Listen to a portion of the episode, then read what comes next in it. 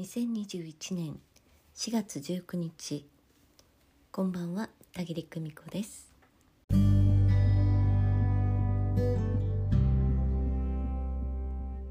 今日は先日霊視カウンセリングをお受けいただいた方のご感想をねちょっと読んでみたいと思います。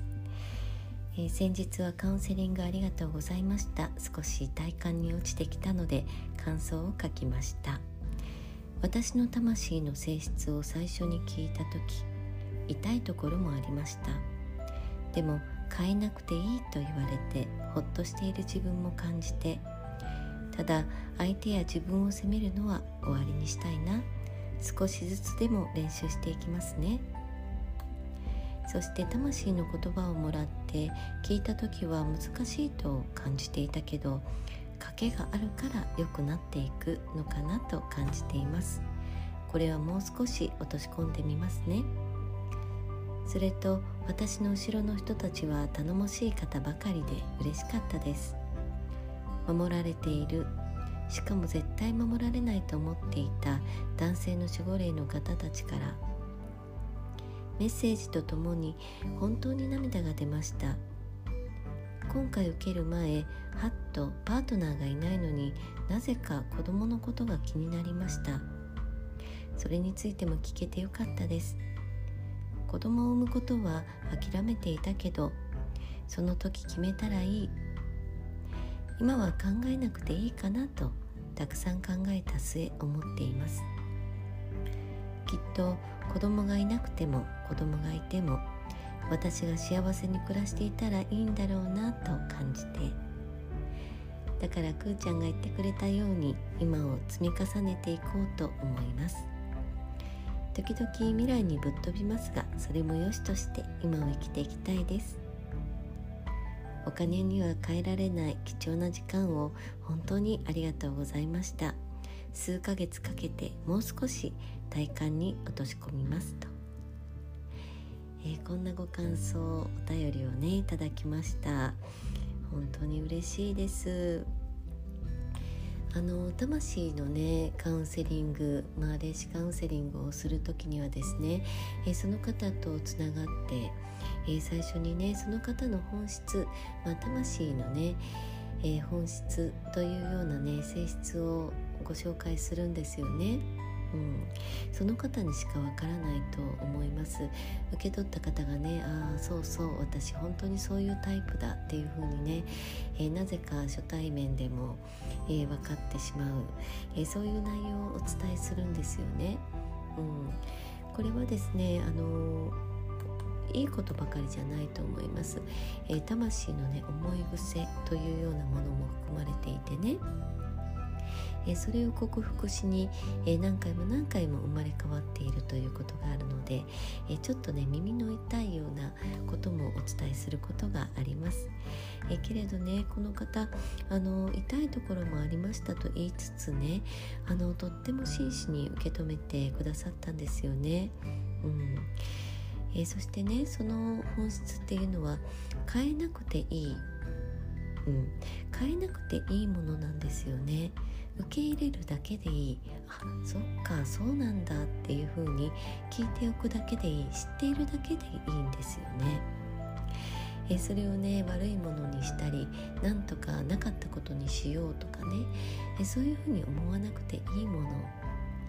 だから最初にご説明する時にですねいいも悪いもない、えただありのままそのままをね受け取っていただきたいというふうにお伝えしてからあの、ね伝わってきたことを、え、ご紹介するようにしております。うんえー、それをね客観的に聞いてああそうかやっぱりそうだったんだなっていうふうに自分のことを知った時、えー、これまでのね謎が解けるような気がするんですよね。ああそうそう本当にそうだったそうそうあの時もこういう対応をしたとかね。そういえば常にこういう反応をしているっていうのをあの自分を責めることなく外から自分を見ているような感覚で聞いていただけるんですよね。うん、するとね不思議なことにああそれは別にあの責めなくていいことだったんだな。私に受け継がれてきた、えただの癖のようなものだったんだなと、えそして気づいたら、え次からはですねそこまでひどく自分を責めないうちに手放せてしまうということがね自然と起こってくるから不思議なんです。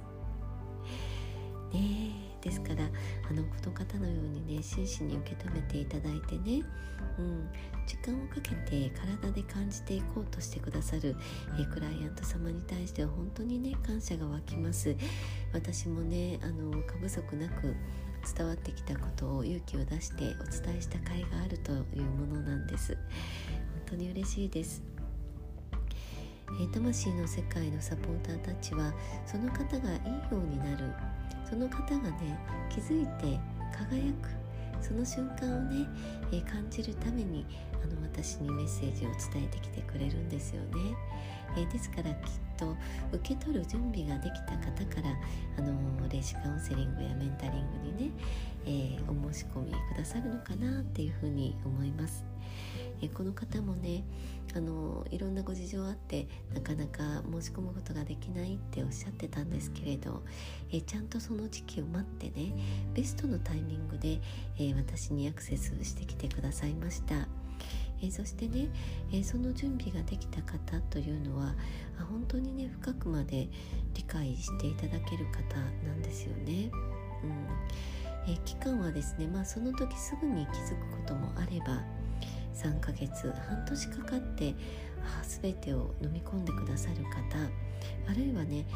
1年かけてそういえば去年あの時にもうすでに言ってもらっていたということが一気につながって理解される方本当に様々です、うん、えでもねあのそのお声をね半年経っても1年経っても伝えてきてくださる方があるんですよね。うん、それもとっても嬉しい、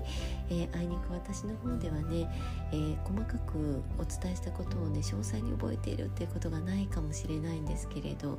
でもねあの時そういえばあこういう感じのことをお伝えしたなっていうのが分かってえそしてその方がねお電話の向こうでとってもキラキラされているのが伝わってくるのでねもう本当に私もお伝えしてよかったなっていう風にねもうなんだかあの魂のメンター冥利に尽きるこの仕事をしてよかったっていう風にあの一緒に喜び合っています。えー、本当に嬉しいです。えー、ね、未来のことはあの楽しんでね思い浮かべる、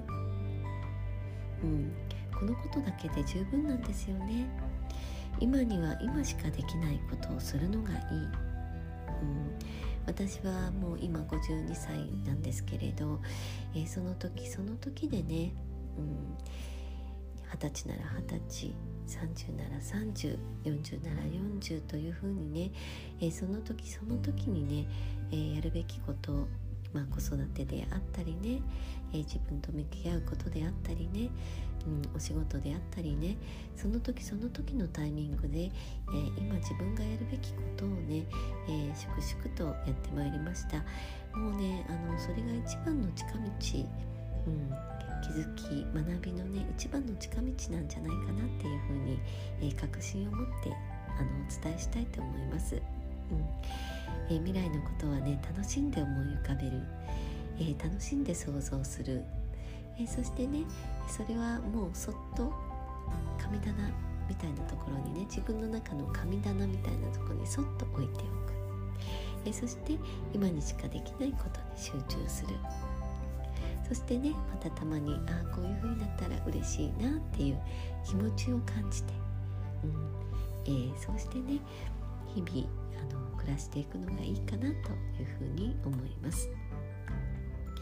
お金には変えられない時間というふうにね表現してくださってもうこの上なく幸せです。えー、本当に日々淡々と暮らす中で腑に落としていく過程を、えー、楽しんでいてくださいね。えー、本当にありがとうございました、